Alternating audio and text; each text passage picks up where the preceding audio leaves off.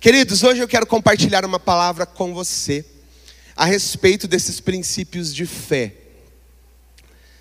A Bíblia nos fala que a fé vem pelo ouvir. Diga comigo, a fé vem pelo ouvir.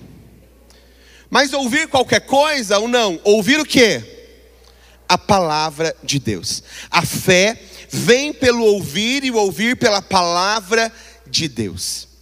É exatamente por isso que hoje eu quero trazer para vocês um princípio de fé imprescindível para nós, importantíssimo para nós, que é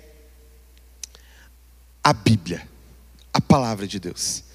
Eu gosto muito de falar sobre esse assunto e volta e meia eu estou ministrando a respeito desse assunto, porque eu acredito que nós precisamos ser apaixonados pela palavra. Nós precisamos ser apaixonados pela Bíblia e por aquilo que ela nos traz e nos ensina. E se a, a Bíblia nos diz que a fé vem pelo ouvir a palavra, e eu digo não somente ouvir aqui de cima de um púlpito ou de uma plataforma, mas ouvir a palavra pelo próprio Deus. Porque quando você abre a Bíblia, Deus está falando com você. Quantos creem assim? É tão incrível que, em alguns momentos, você realmente parece que sente aquilo saltando do, da, do papel para o teu coração. Isso é quando o próprio Deus está falando conosco. O grande problema é que muitas pessoas têm algumas dúvidas. Puxa, será que essa Bíblia que tem aqui na minha mão, será que eu posso confiar no que está escrito nela? Quantos aqui talvez já não foram questionados por pessoas, dizendo: como que você crê num livro que foi escrito há tantos anos atrás? Como que você crê em um livro que você nem sabe se é verdadeiro? Quantos aqui já foram questionados por pessoas a respeito da leitura da palavra? Várias pessoas. Agora eu quero trazer para você algumas informações, primeiramente. Eu quero que você preste atenção nessas informações, porque elas são muito importantes para nós compreendermos. Porque nós precisamos, é, a Bíblia nos ensina, né, Paulo nos ensina em Romanos, que nós precisamos ter um culto racional, né? Nós precisamos ter um culto racional. Então, isso se dá quando nós entendemos o que nós estamos fazendo. Não estamos fazendo por, por mera emoção, ou não estamos é, olhando para tudo isso com mera emoção. Não, nós estamos fazendo isso com entendimento. Quantos concordam com isso? Então nós precisamos compreender a Bíblia em alguns aspectos. Né? Você sabe que a Bíblia é o livro mais vendido no mundo todo. Todos os anos, sempre. A Bíblia é o livro mais vendido. A Bíblia foi o primeiro livro a ser impresso em 1422, que é a chamada Bíblia de Gutenberg, que existe até hoje na Alemanha, é, é exposta como algo histórico. Ela foi o primeiro livro impresso. A Bíblia, no seu todo ou em parte, já foi traduzido para mais de 1.300 idiomas. A Bíblia ela foi escrita num período em torno de 1.500 anos, em vários lugares, numa extensão geográfica desde a Babilônia até Roma. Os autores humanos incluem mais de 40 pessoas cujos nomes são diretamente identificados de várias posições sociais reis, camponeses, poetas, boiadeiros, pescadores, fazendeiros, sacerdotes, fabricantes, fabricantes de tendas, governadores, homens simples e homens cultos. Ela foi escrita no deserto, na masmorra, dentro de palácios e prisões, numa solitária ilha e em campos de batalhas. Conta uma história do começo ao fim a salvação de Deus aos homens por intermédio de Jesus Cristo. E quando nós olhamos a Bíblia como uma história do começo ao fim, quando nós olhamos para Gênesis e vemos que o cordeiro morto, lá para abrigar Adão e Eva depois do pecado, é o mesmo que simboliza o Cristo, o Cordeiro de Deus que tira o pecado do mundo, morto lá no Novo Testamento. Nós enxergamos, a Bíblia é uma só. Mesmo sendo escrita por várias pessoas, em vários lugares, ela conta uma só história a história da minha e da sua salvação. Aleluia. E um dos fatos interessantes é que Deus criou um livro com tanta perfeição por meio de pessoas imperfeitas. É isso que a maioria das pessoas não concebe. Porque quando nós olhamos a, a a Bíblia, nós vamos enxergar muitas pessoas cheias de falhas, cheias de erros, como eu e você. E o que as pessoas não entendem é como pessoas comuns podem fazer algo tão extraordinário. A resposta é que somente através de Deus. Foi Ele quem orquestrou tudo isso. E eu acho tão interessante a Bíblia não excluir as, as falhas. Vamos fazer uma, uma reflexão. Não seria muito mais bonita a história de Davi na Bíblia se fosse tirado todas as bobagens que ele fez? Não seria? Cara, quanta coisa boa ele fez. Quanta coisa boa ele fez. Quantas guerras ele venceu. Ele venceu o gigante. Ele venceu muitas outras coisas, ele trouxe a arca de volta, ele estabeleceu a adoração a Deus, ele escreveu tantos salmos lindos que nós lemos e cantamos até hoje. A história dele seria muito mais bonita se a gente tirasse as coisas ruins.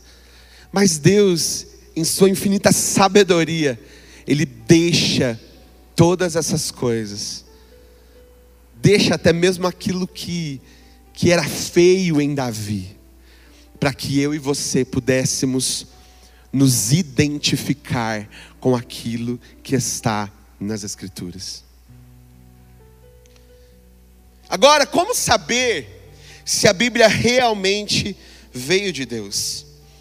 Eu quero trazer aqui para vocês é, alguns princípios que falam a respeito da confiabilidade da Bíblia que nós temos em mãos. Do porquê nós podemos sim acreditar no que está escrito ali e podemos seguir o que ela diz. A primeira delas é a comprovação histórica.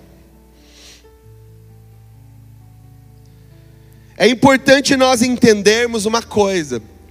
A Bíblia, ela foi traduzida, como a gente disse, para mais de 1.300 idiomas. Porém, todas essas traduções, a Bíblia é traduzida através de cópias originais. Não são feitas de uma língua para outra, né? Até porque se perde tantas coisas. Vamos fazer um, dar um exemplo bem básico para vocês aqui. Volta e meia a gente canta canções aqui com o nosso ministério aqui na igreja, canções que não são de, de brasileiros, canções que vêm de outros lugares, né, como da Austrália, como dos Estados Unidos, como da Inglaterra.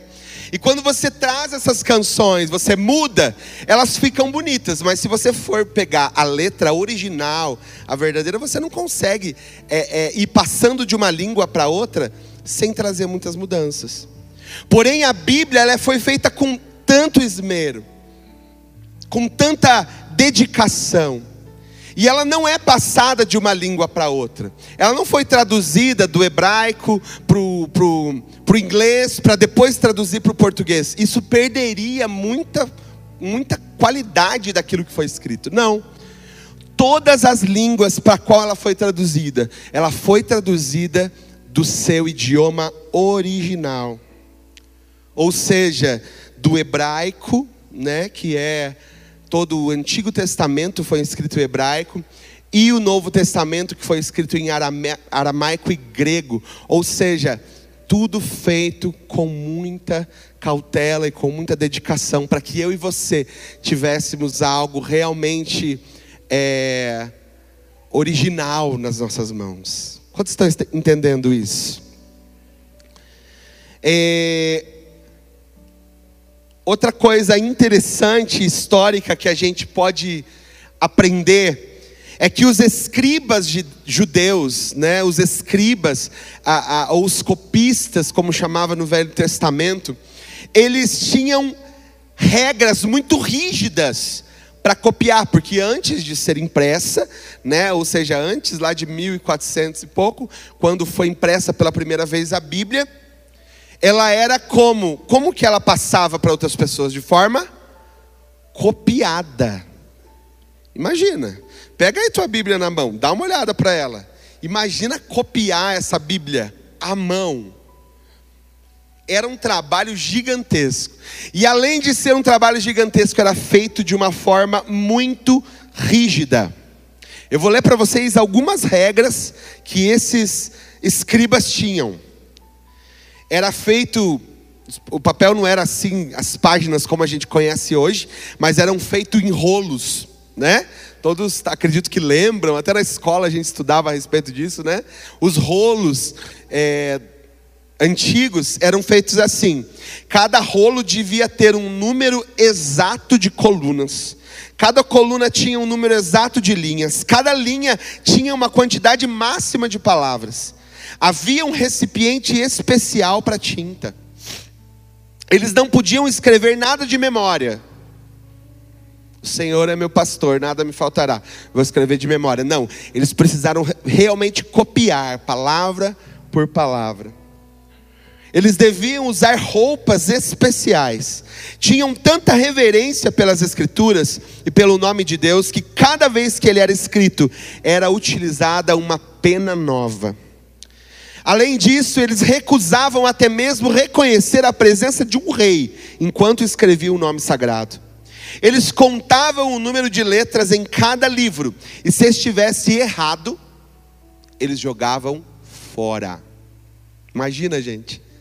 Cada livro da Bíblia eles escreviam, copiavam, depois contavam todas as letras. Se desse alguma coisa errada, eles jogavam aquele rolo inteiro fora para que aquilo não viesse a cometer algum erro.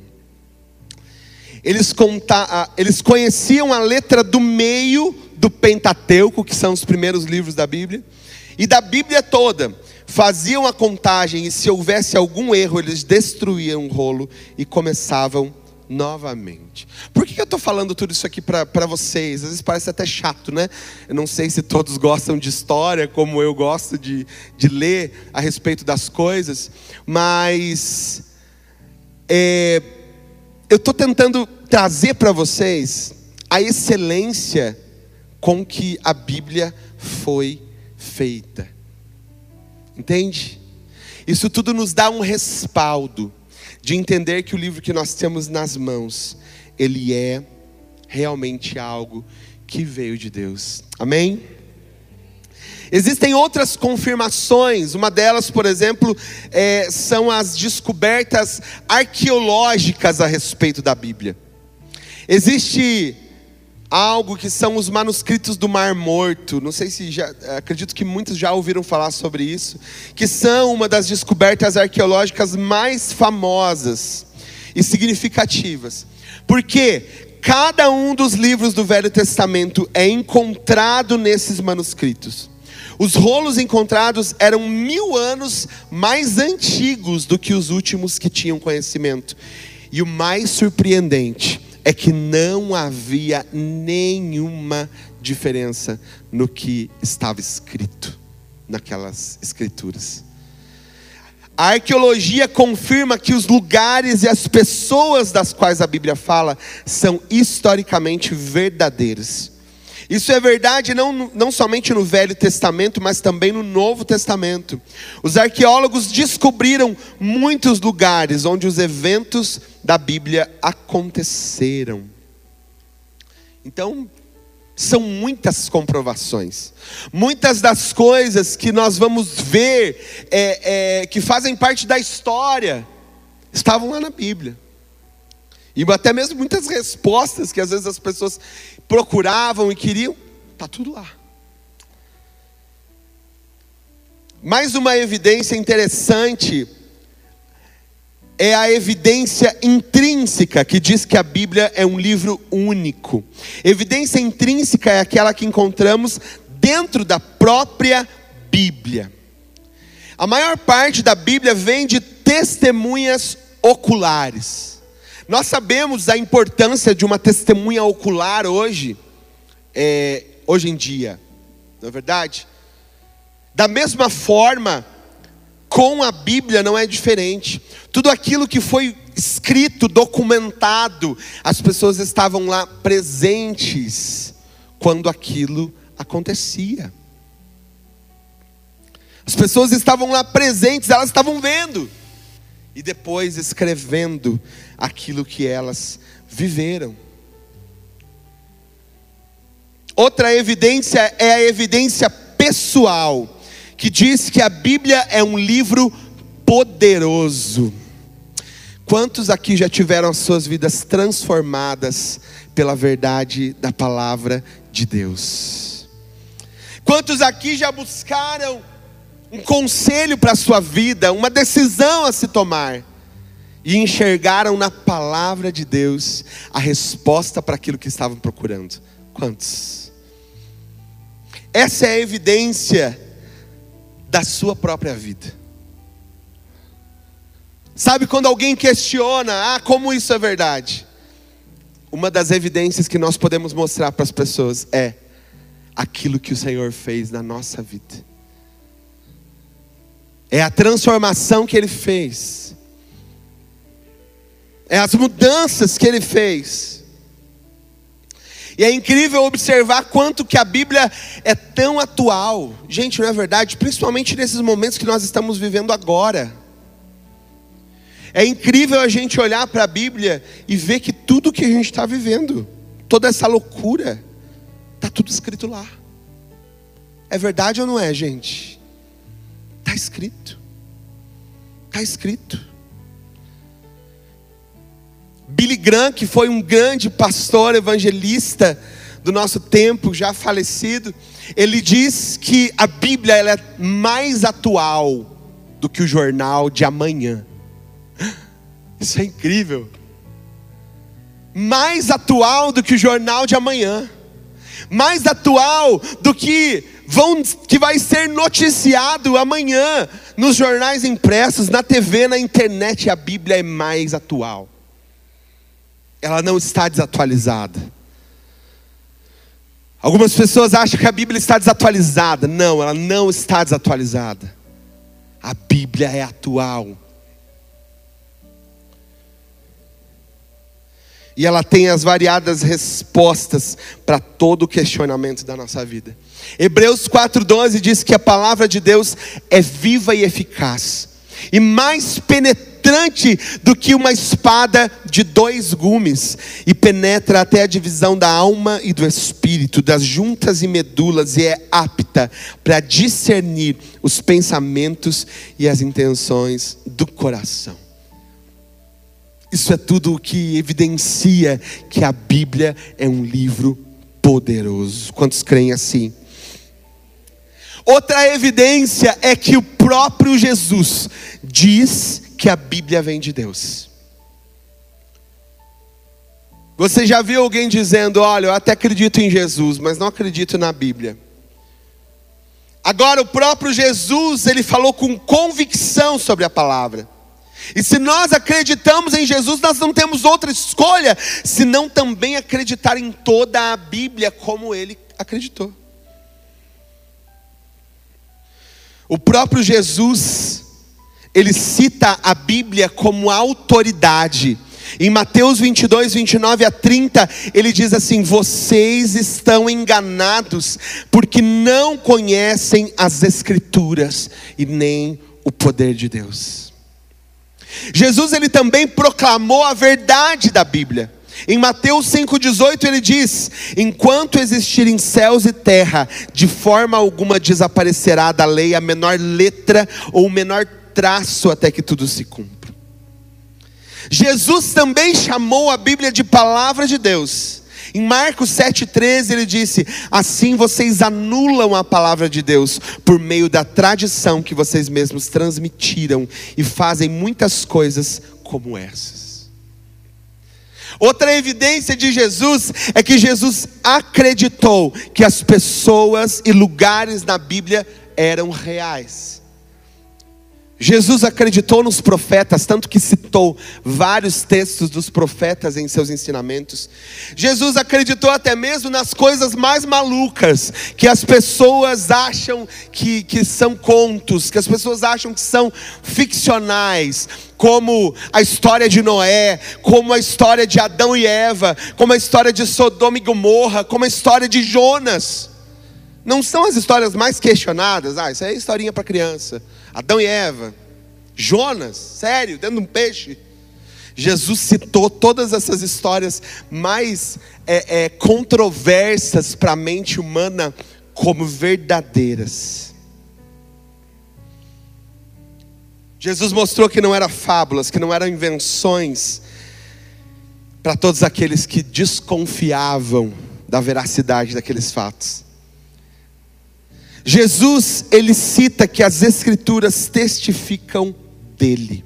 E Jesus disse isso aos fariseus. Ele disse certa vez em João 5:39, olha, vocês estão examinando as escrituras, porque julgais nelas ter a vida eterna, mas são elas mesmas que testemunham a respeito de mim. E é assim que nós vemos desde Gênesis em todos os livros, tudo aquilo, nós sempre vamos ver Jesus. Sempre vamos ver Jesus. Lucas, capítulo 24, 44 a 45, diz assim: Foi isso que eu lhes falei quando ainda estava com vocês era necessário que se cumprisse tudo o que a meu respeito estava escrito na lei de Moisés, nos profetas e nos salmos.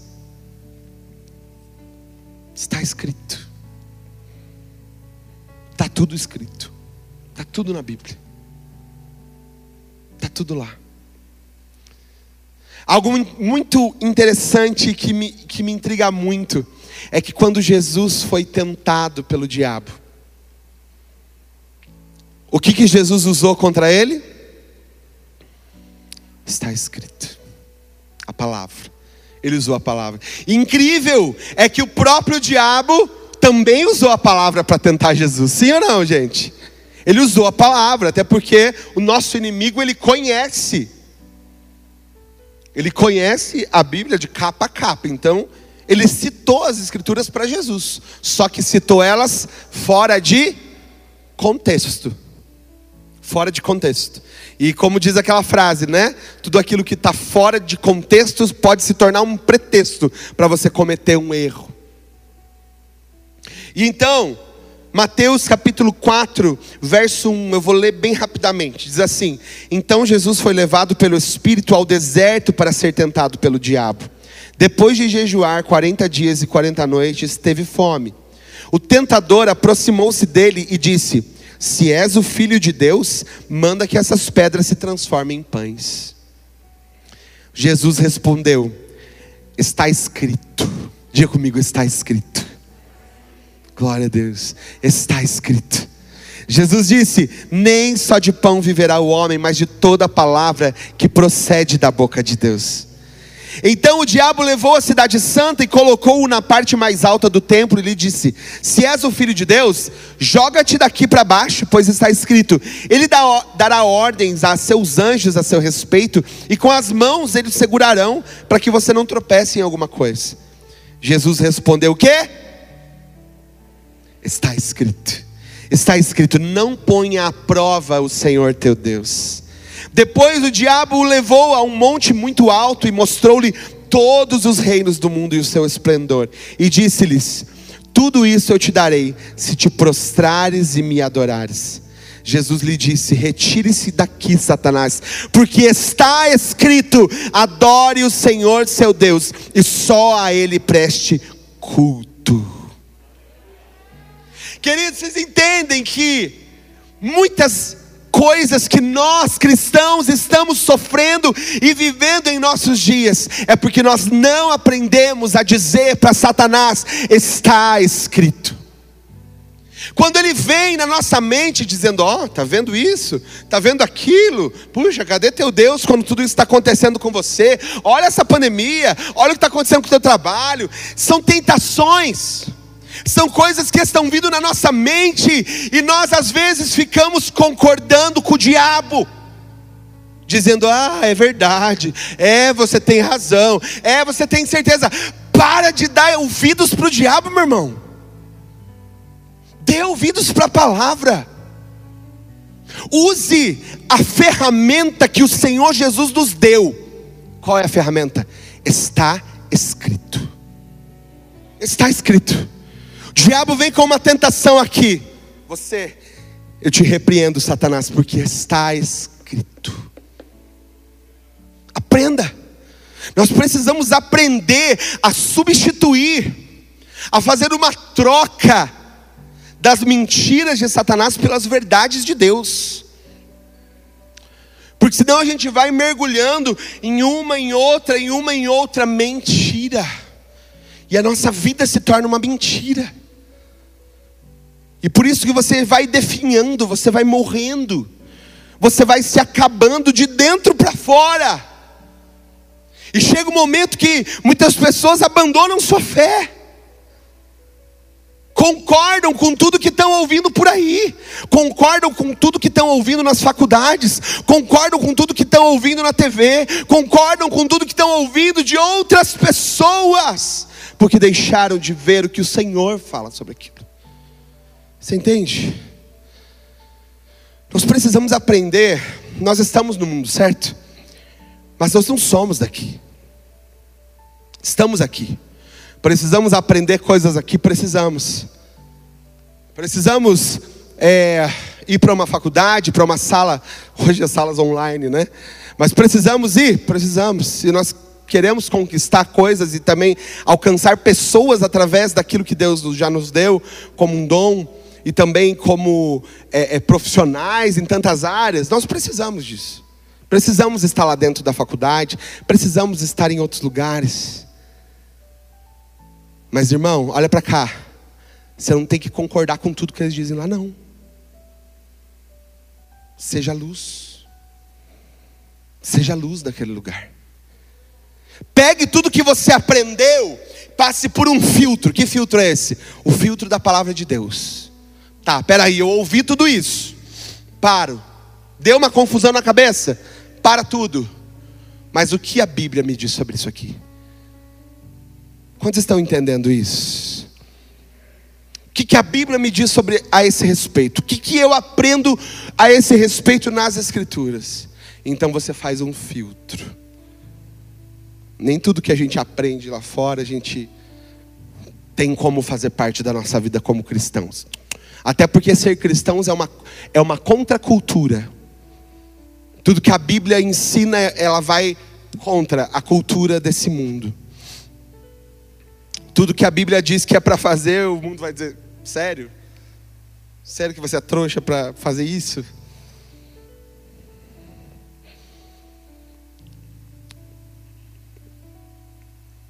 É isso que nós vemos quando a Bíblia fala que a palavra ela é loucura. Não é isso, gente?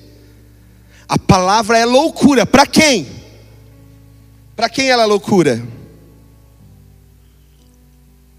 Vou tomar meu chazinho. Obrigado, pessoal que preparou. Para quem a palavra de Deus é loucura? É loucura para os que estão perecendo. Isso diz a Bíblia. A palavra de Deus é loucura para os que estão perecendo, mas para nós, aleluia, mas para nós ela é o poder de Deus. Entende, irmão? Entende a diferença?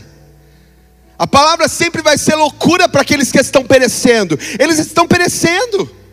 Eles não estão enxergando, mas você que está vendo, para você a Bíblia é a palavra de Deus, ela é o poder de Deus. Aleluia.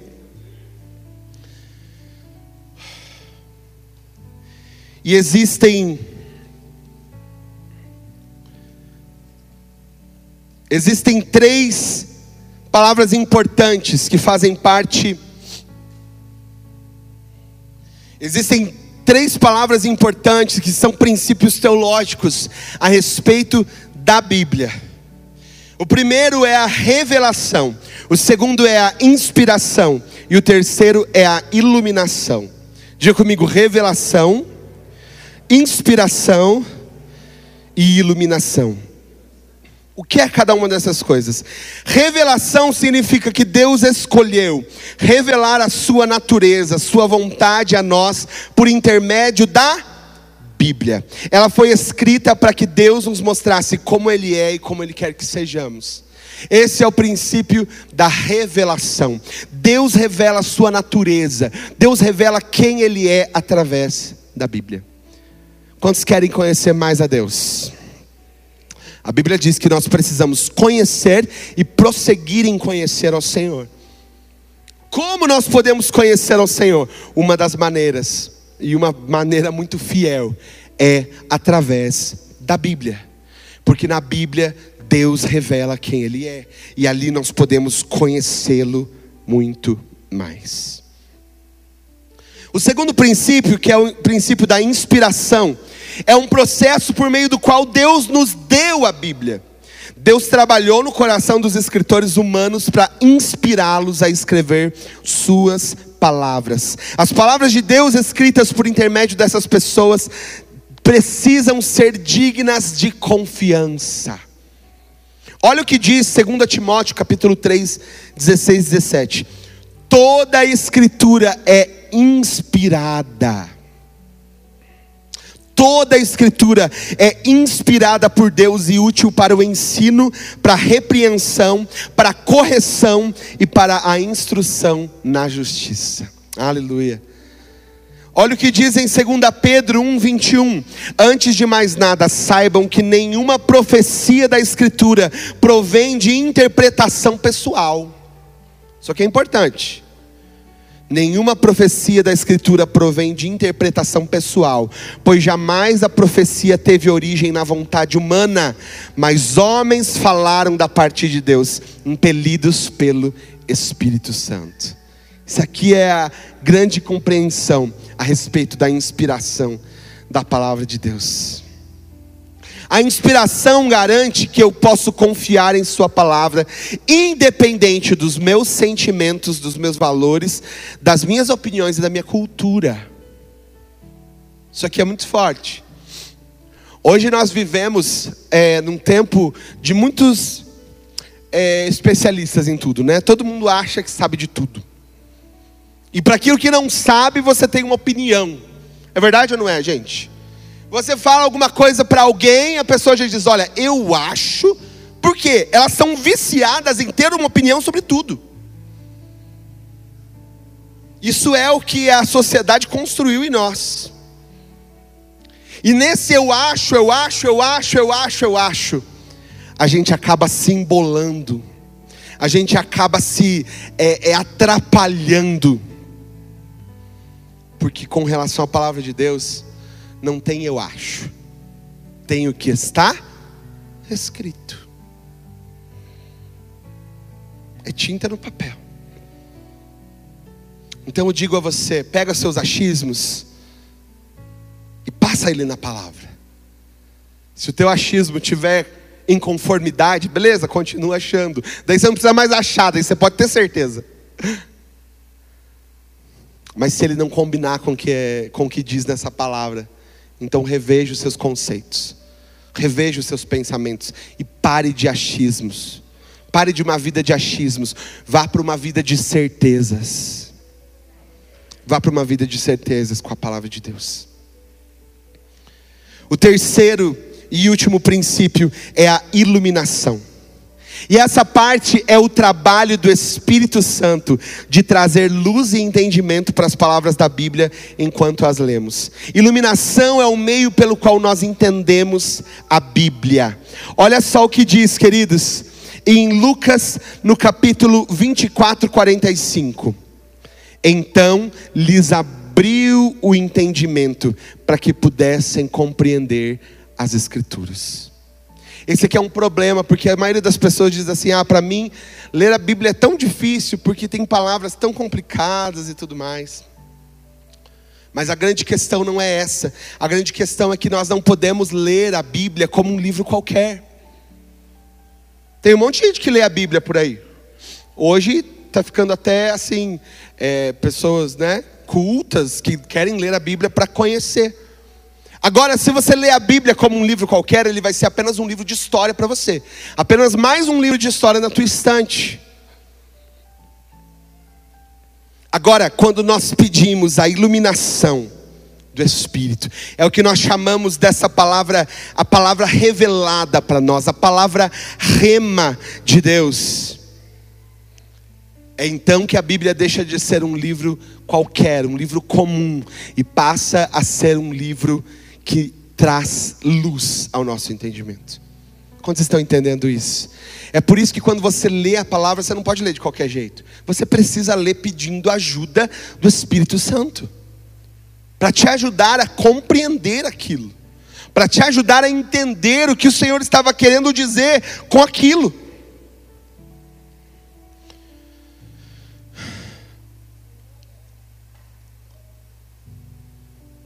Tem uma frase de Charles Spurgeon, que foi um grande pregador, e ele diz assim: Eu recomendaria que você cresce em Deus de uma vez, ou o negasse totalmente. Creia nesse livro de Deus, em cada letra dele, ou o rejeite. Não se satisfaça com nada menos que uma fé que mergulha nas profundezas da revelação divina. Uau! Não se contente não se contente em olhar para a Bíblia e dizer eu não entendo. Busque. Busque o Espírito Santo. Peça ajuda. Peça a iluminação do Espírito.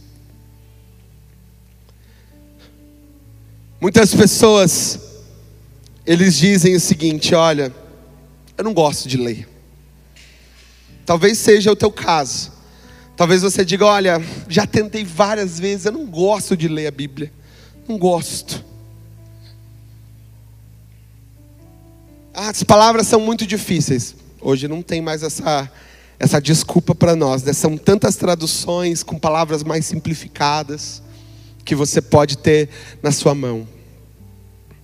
E você pode ter no papel, você pode ter no smartphone, você pode ter hoje também. Ah, eu não sei ler, não aprendi a ler. Até isso hoje não é mais desculpa, porque tem Bíblia até em áudio. É ou não é, gente? Não tem mais para gente. Não tem para onde correr. Entendeu? Se um dia pode ter sido é, é, é difícil, um dia pode ter sido muito difícil e foi. Antigamente, gente, a, a, até mesmo nos tempos de Jesus, não era como hoje, que todo mundo tinha acesso a uma Bíblia, era muito raro. Porque, como a gente disse, não existiam impressoras, era tudo copiado à mão. Então você não tinha como ter uma Bíblia na sua casa. A única forma de você é, é, Ler as escrituras ou escutar as escrituras era indo até os locais de leitura públicos.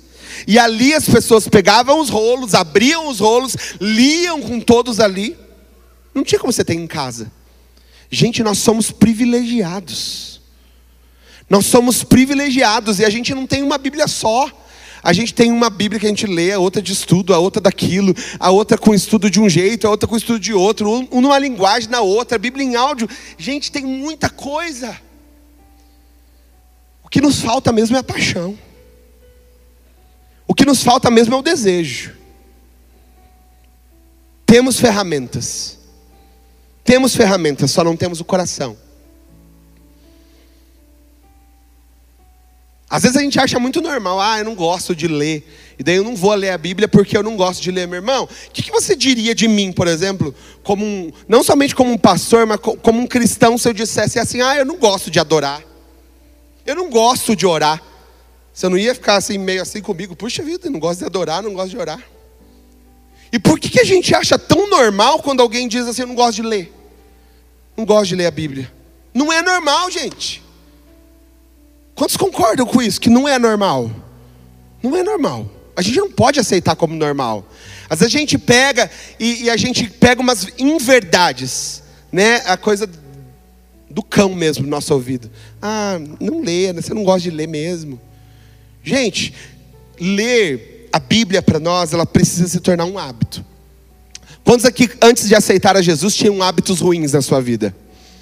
Vocês não tinham hábito ruim, não, gente? Era todo mundo já santo antes de aceitar Jesus? Gente, antes de aceitar Cristo, nós temos muitos hábitos ruins. Fala coisas que não deve, pensa que não deve. Hábitos ruins. Agora, depois que a gente aceita Cristo, nós precisamos ter novos hábitos. Precisamos ter novas atitudes. E ler a palavra de Deus é um destes hábitos. Entende? Se você hoje não tem o hábito da leitura, da leitura da palavra, crie. Crie isso. Não é assim, gente? Por exemplo, você vai no médico e ele diz o seguinte para você. Bastante gente está tendo essas notícias ultimamente, né? Se você não fizer um exercício físico, se você não mudar a sua alimentação, e se você não fizer isso, você vai morrer. Não é uma escolha. Se eu quero viver mais tempo, eu vou fazer o quê? Eu vou mudar os meus hábitos. Da mesma forma acontece, queridos, com a palavra de Deus. Se eu percebo que eu estou morrendo espiritualmente, e eu digo a vocês, queridos, que isso é algo que aconteceu nesse, nesse ano que passou e que está acontecendo agora. Por que, que muitos cristãos não estão conseguindo sobreviver, ou não conseguiram sobreviver sem vir para a igreja em algumas semanas? Por quê? Porque não tinham o hábito de levar isso aqui para dentro da sua casa levar a leitura da palavra, levar a oração, levar a adoração. E eu digo que se mantiveram em pé somente aqueles que realmente tinham uma vida com Deus fora daqui. Aqueles que já haviam criado o hábito de ser cristãos não somente dentro desse prédio, mas ser cristãos lá dentro da sua casa, dentro do seu lar. Entende? E da mesma forma, a leitura da palavra vai nos proteger de tudo que ainda virá, queridos. A palavra de Deus nos fala a respeito das dores, do princípio das dores, está acontecendo. Se você acha que não, se você acha que é bobagem, Jesus está voltando. Fique esperto. Jesus está voltando. É só você ler, é só você ler a palavra e você vai ver realmente. Está se cumprindo. Está se cumprindo.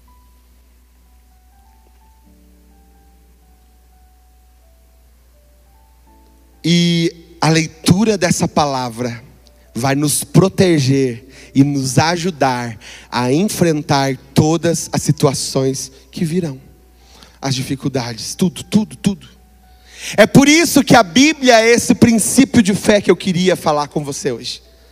É por isso que a palavra de Deus é esse princípio de fé que nós precisamos viver. 1 Timóteo 4,6 diz assim: Se você transmitir essas instruções aos irmãos, será um bom ministro de Cristo, nutrido com as verdades da fé e da boa doutrina que tem seguido. Deixa eu ler um versículo de Salmo 119. Salmo 119 é um dos mais negligenciados, né? Porque a gente olha aquele montoeira de versículo, que é o maior capítulo da Bíblia. E você sabia que o Salmo 119 é um salmo de exaltação à palavra de Deus?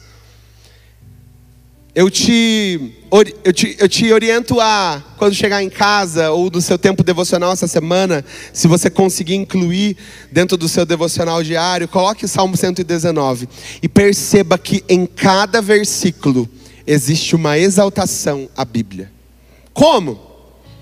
Um dos versículos fala é, a respeito da palavra, outro versículo você vai ver como a lei de Deus, outro versículo vai falar as escrituras, outro versículo vai falar os mandamentos, mas todos vão falar a respeito da palavra de Deus. Então nós não podemos negligenciar isso. Salmo 119, 11 diz: Eu escondi a tua palavra no meu coração para não pecar contra ti. Salmo 119, 105 diz: Lâmpada para os meus pés é a tua palavra e luz para o meu caminho. Salmo 119, 131 diz: Abri a minha boca e respirei, pois que desejei os teus mandamentos. Salmo 119, 172 diz: A minha língua falará da tua palavra, pois os teus mandamentos são justiça. Fique de pé comigo, querido. E eu encerro essa palavra dizendo a você: guarde a palavra de Deus, ore a palavra de Deus, mude a sua fala com foco na palavra de Deus. As coisas que você diz no teu dia a dia, sabe? Até mesmo nos momentos de raiva ou de exaltação dentro da sua casa. Percebeu que falou uma coisa, mas ela vai contra a Bíblia vai se arrependendo disso e vai mudando isso. Entende? Vai mudando as palavras. Vai tirando da tua boca aquilo que não está na palavra. Comece a usar a tua boca para profetizar aquilo que está na Bíblia. Comece a usar. Isso é fé. Comece a fazer isso. Coloque a mão no seu coração. Coloque a mão no seu coração. Feche seus olhos. E diga assim comigo: Eu sou o que a Bíblia diz que eu sou. Você pode fazer isso de novo? Diga, diga comigo: Eu sou o que a Bíblia diz que eu sou. Eu tenho o que a Bíblia diz que eu tenho. Eu posso o que a Bíblia diz que eu posso. Com os olhos fechados e a mão no seu coração, eu queria que você fizesse agora uma oração de comprometimento com a palavra de Deus. Você vai orar agora. Talvez você precise pedir perdão por ter negligenciado ou por estar negligenciando nesse momento a leitura da palavra dentro da sua casa. Talvez você precise pedir perdão, se arrepender diante do Senhor por isso. Mas eu te incentivo a fazer primeiro isso, se arrependa e depois faça uma aliança com Deus e com a sua palavra. De ler essa palavra todos os dias. E não somente de ler, mas de deixar que ela realmente ilumine o teu coração e o teu entendimento. Você pode fazer isso? Você pode fazer isso? Pode começar a orar, vamos lá. Pode levantar a sua voz. Não fica orando assim, chamar gato, não. Vamos lá. Comece a orar, comece a falar com Deus. Comece a falar com Deus. Vamos exercitando. Vamos exercitando a nossa fé. Comece a colocar, diga para o Senhor: olha, se você desejar, faça um compromisso com Deus mais específico com relação à palavra. Diga como você vai fazer, diga quando você vai fazer. Faça um compromisso de um horário, de um tempo, eu não sei. Faça um compromisso com Deus, faça um compromisso. Abra seu coração diante do Senhor. Diga para Ele, talvez, olha, Deus, por muito tempo eu, eu não consegui, eu não entendi a Bíblia, eu achava que